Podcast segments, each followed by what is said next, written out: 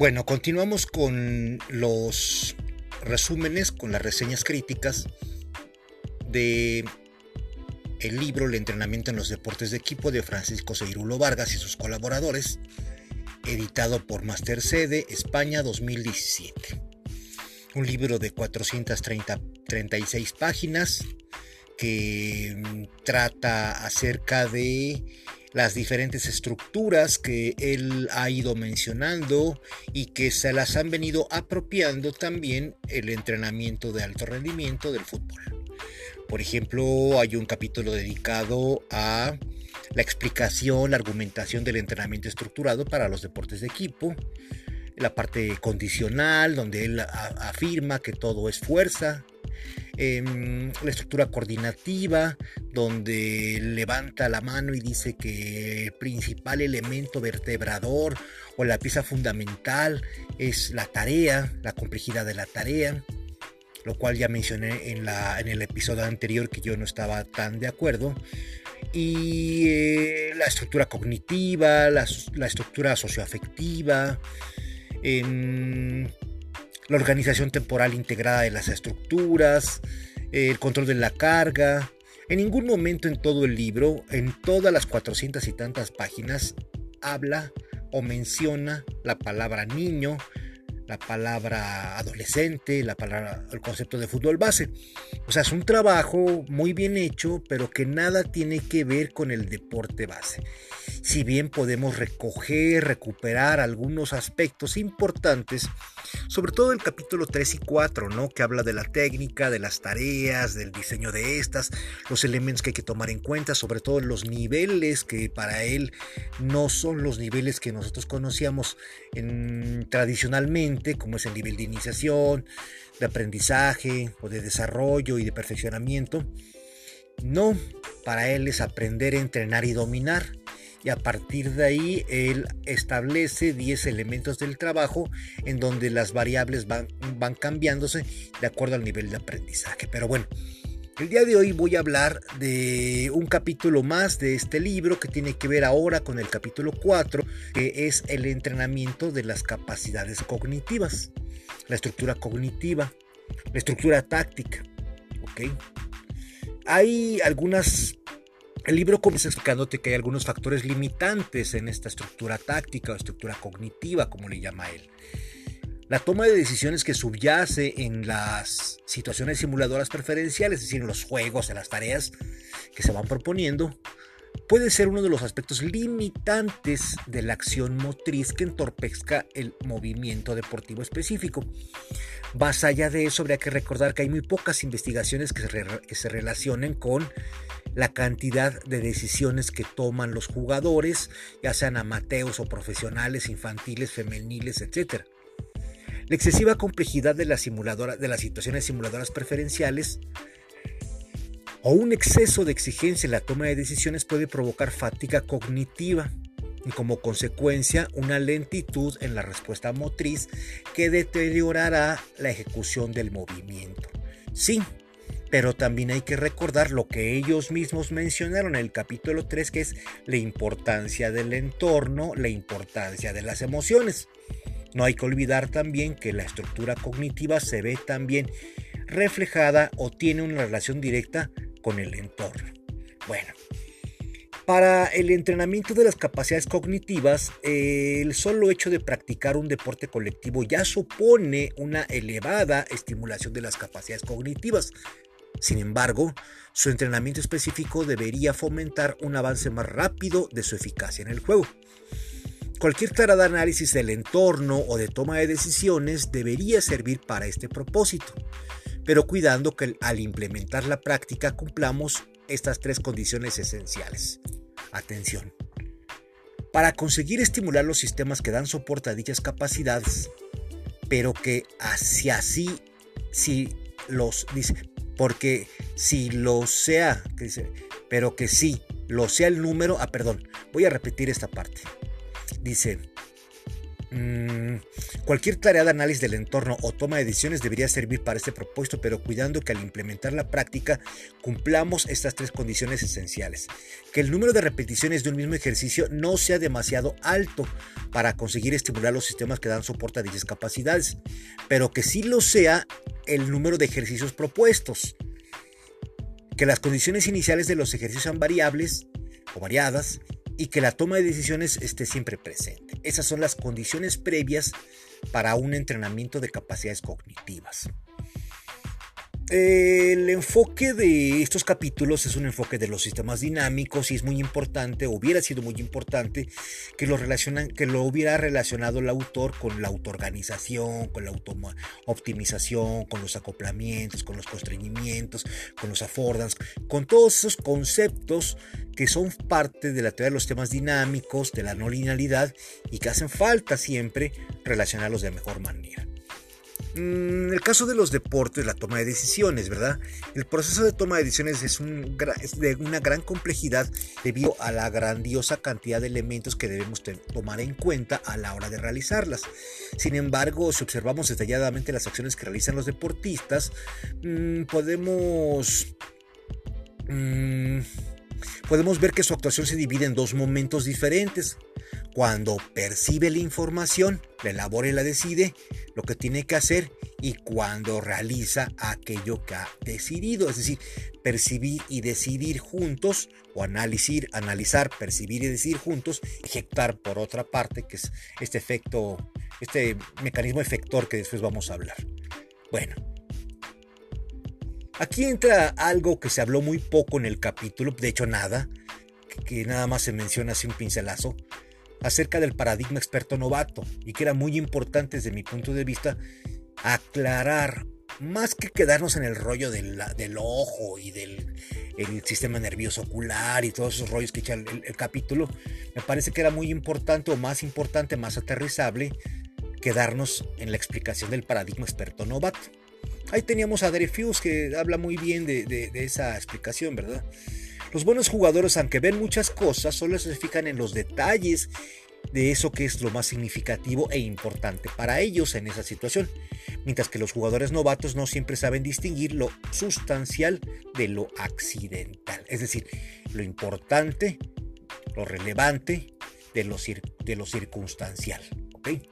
Ahí es en donde yo creo que le faltó mucho al capítulo. Bueno, la toma de decisiones desde qué enfoque, desde el enfoque lineal o no lineal, porque hablamos nuevamente de estas cuarenta y tantos elementos que conforman la toma de decisiones, aunque de manera implícita, lógicamente. Dice, durante el proceso de toma de decisiones la información obtenida es comparada con la de algunos escenarios que hemos resuelto anteriormente. Eso es totalmente no lineal, eso es muy bueno. En el caso de encontrar alguno similar, adoptamos la solución que en un pasado nos dio buen resultado. Seguimos en este ensayo-error que es mucho de lo no lineal. Si no encontramos ninguno porque se trata de un escenario nuevo, debemos encontrar una solución combinando aquellas respuestas o parte de ellas que consideremos más parecidas al contexto de juego planteado. En realidad, en esta primera fase de la toma de decisiones, lo que hacemos es simplemente seleccionar el objetivo de nuestra actuación, es decir, pasar la pelota, lanzarla, fijar un rival, acosarlo, etc. Aquí va a entrar la parte de la percepción que en un momento la voy a explicar, porque no se explicó del todo bien desde mi punto de vista. Una vez hemos decidido lo que queremos hacer, repetimos los pasos anteriores, pero esta vez con el propósito de resolver gestualmente la acción de juego. Es decir, volvemos a buscar alguna situación pasada que nos haya dado resultado. Si la tenemos, la usamos y si no, con nuestra capacidad coordinativa, improvisamos una acción. De esta forma de entender la actividad de los jugadores en los deportes de conjunto. La técnica se relaciona con la forma en que ejecutamos las acciones y la táctica con la toma de decisiones. Hasta ahí vamos perfectamente bien. Bueno, entonces existen tres niveles de actuación cognitiva o de actuación táctica para mí. La capacidad cognitiva no solamente sirven para resolver situaciones que nos plantea el entorno, sino también para proyectar nuestro juego en él, en el entorno. Hoy, por lo tanto, hay por lo tanto tres niveles de actuación. El reactivo, en el que solucionamos los retos y situaciones que presentan los adversarios, y el medio en el que nos desplazamos. El anticipativo, que depende en gran medida de nuestras posibilidades, capacidades, puntos fuertes y deseos. Y el estratégico, que tiene en cuenta los factores ambientales y competitivos más elevados y a más largo plazo. Esos son los tres niveles de actuación cognitiva o tácticos de los que se hablan en el libro. Entonces, sí, la percepción y en especial el sentido de la vista son muy importantes para los jugadores. En eso estamos totalmente de acuerdo, dice el mecanismo perceptivo tiene el objetivo de recoger información a través de los distintos sistemas del cuerpo humano que tiene para ello y después filtrarla. En especial, habla de la vista. Bueno, yo creo que ahí tendría que haber, este, tendrían que haber mm, profundizado en que la percepción es muy relativa Existen errores de similitud, es decir, algunos jugadores creen que todos los, desbordes terminan en un centro, por ejemplo. Y no, no es así. O existen errores de comparación, donde creen también algunos jugadores que todos los que son altos pues son buenos para rematar de cabeza. Tampoco funciona de esa manera. Son errores, son sesgos de la, de la percepción. Hay un, sesgo, también de negatividad, es decir, los, los insultos, las hostilidades, las críticas, los antecedentes previos, todo ese ambiente de negatividad provoca errores en la percepción sesgos de identidad, de edad, de, raciales, de religiosidad, de origen. Ay, no, pues es que todos los, los eh, X país o los de tal pueblo son muy ensimismados, son muy callados, mm, chaparritos, introvertidos, que te van a andar desbordando, que te van a andar haciendo daño, que te van a andar presionando. Y esos son sesgos de percepción equivocados. Errores de la primera impresión, o sea, a veces, por ejemplo, ves calentar al rival, o perdón, al oponente, al adversario, ves sus instalaciones, la manera en la que hablan, cómo se comunican, cómo gritan en la cancha. De pronto eso te apantalla y te, y te, hace, te provoca errores de percepción, ¿verdad? Entonces, algo como ya mencioné que para este capítulo es muy importante es el campo visual, o sea, el sentido de la vista desde un punto de vista central y desde un punto de vista periférico, o sea, visión periférica. Cuando hacemos la visión periférica, el ángulo de visión es amplio. Hay mucha cantidad de información, pero hay poca calidad de información. Y se aprecian, menos los detalles. Sin embargo, con esas pinceladas son suficientes para poder percibir, decidir y ejecutar. Bueno, pero también con la visión central, o sea, con la visión focalizada, que tiene que ver también con la memoria sostenida. Poco ángulo de visión, poca cantidad de información, mucha calidad de información y se aprecian todos los detalles. Es decir, si focalizamos o usamos visión periférica, vamos a obtener información valiosa para tomar decisiones de diferente nivel y de diferente tipo. Existen también tres usos de las capacidades tácticas. A la hora de tomar decisiones podemos usar las capacidades de tres maneras diferentes, como dice en el libro. En primer lugar, podemos usarlas para resolver situaciones concretas que nos plantea el juego en situaciones de interacción, tanto tácticamente como estratégicamente. Este nivel de pensamiento es constantemente utilizado por los jugadores durante los encuentros y perfeccionado en los entrenamientos. En segundo lugar, podemos utilizar las capacidades cognitivas para generalizar una solución a partir del reconocimiento de partes comunes en diferentes problemas. Esto es, después de haber resuelto diferentes situaciones en el pasado, el jugador es capaz de inferir qué situaciones parecidas pueden ser resueltas de manera similar a las aprendidas. Y en el tercer lugar, podemos recurrir a un recurso más exigente cognitivamente hablando, como lo es la realización de una abstracción de las situaciones del juego. Para ello, el deportista debe abandonar la visión en primera persona y convertirse en un observador externo del juego. Aunque este nivel de pensamiento es utilizado principalmente por los entrenadores, es interesante que los jugadores accedan a él para poder seguir los planteamientos que hace el entrenador antes de los partidos. Pues bien, esas son las tres capacidades cognitivas que se utilizan cuando se toman las decisiones. Resolvemos, generalizamos y abstraemos. Bueno, em, ¿qué más? Dice aquí dos tipos de decisiones cognitivas también, dos tipos de decisiones cognitivas. Llamamos toma de decisión táctica a ella que se realiza atendiendo a la relación de, un jugador con un adversario directo.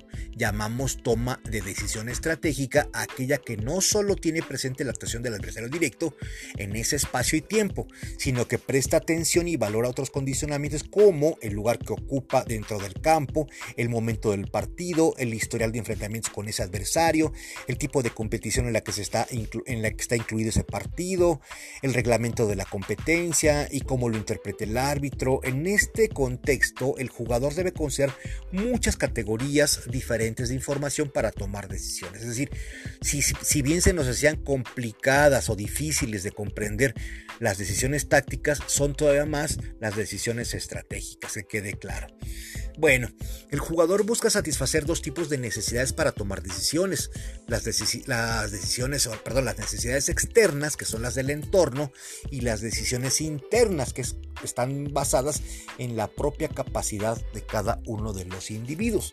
Por eso decía Menotti, juega desde tus posibilidades, escondiendo tus limitaciones. O Rinos Mitchell decía, primero cumple con tus obligaciones y después con tus posibilidades. O sea, por supuesto que tienen razón. Las necesidades externas deben focalizar la atención del deportista en entender lo que hacen sus compañeros y lo que hacen los adversarios, así como las condiciones estratégicas que toman en cuenta todos los condicionantes que envuelven las competiciones. Respecto a las necesidades internas, los deportistas deben contrastar cada situación con las órdenes del sistema de juego que toca implementar en ese momento y con el autoconocimiento sobre lo que sus propias capacidades le permiten para desarrollar en el juego. Claro, muy bien. Mm, hay elementos que son configuradores en la toma de decisiones. Por ejemplo, aquí se habla de ocho elementos importantes, ¿no? Los adversarios, los compañeros, el espacio de juego, el tiempo, el reglamento, las capacidades propias del jugador, el balón y la actuación arbitral. Esos son los elementos configuradores de la toma de decisiones y cada uno de ellos, por ejemplo, los adversarios, pues tendrá el adversario directo, el adversario del compañero y las intenciones de cada uno de ellos. En cuanto a los compañeros, es la situación, la situación en la que me encuentro, situación de, poseedor o situación de sostén o situación de apoyo o de vigilancia y a su vez las intenciones que tiene cada una de ellas y así consecutivamente, ¿verdad? Existen también tres formas para tomar decisiones. Las automáticas, que son el resultado del aprendizaje motor y que se saltan a veces algunas etapas, y el desarrollo de las habilidades coordinativas y las creativas de cada persona. Todo esto conforma el mecanismo efector, repito. Las que son los automatismos, las que provienen de las habilidades eh, coordinativas trabajadas, aprendidas, enseñadas y las habilidades creativas de cada uno. Dice en el texto, la primera solución que, la primera solución se basa en los automatismos, que son los que son movimientos automáticos y súper rápidos. No suelen ser movimientos conscientes, por lo que podemos prestar atención a otras cosas como por ejemplo las acciones tácticas. La desventaja más grande que tienen es que si nos equivocamos no podemos ya modificarlo. La segunda se basa en las capacidades coordinativas del deportista. Si no poseemos una solución rápida a la situación planteada, echamos mano de nuestras capacidades coordinativas para fraccionar algunos de los elementos que podrán ser utilizados y construimos una propuesta de actuación nueva parecida a alguna de la que ya poseemos. Desde esta perspectiva podemos considerar que las acciones motrices pueden ser automatismos, acciones, donde el deportista no tiene que pensar para realizar la acción acciones sensomotrices, en las que el jugador interpreta la situación y decide hacer una determinada acción que pueda controlar, controlar, o acciones creativas, acciones innovadoras en las que el deportista se anticipa al juego y a la situación.